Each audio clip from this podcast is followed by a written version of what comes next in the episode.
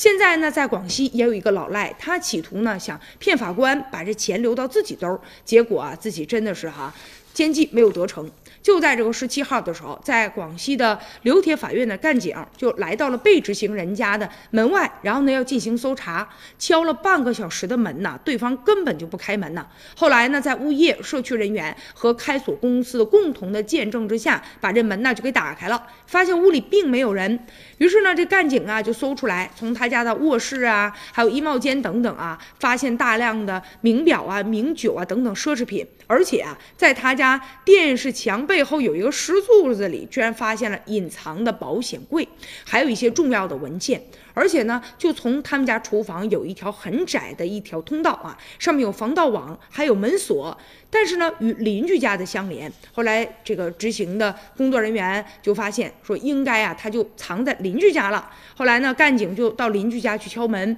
然后呢，开门的是一女的，她呢就大吵大嚷啊。终于啊，就将这个被执行人呢给发现了啊！这男的呀，他最终啊也是啊，嗯，迫于压力吧，啊，也是同意要还钱了。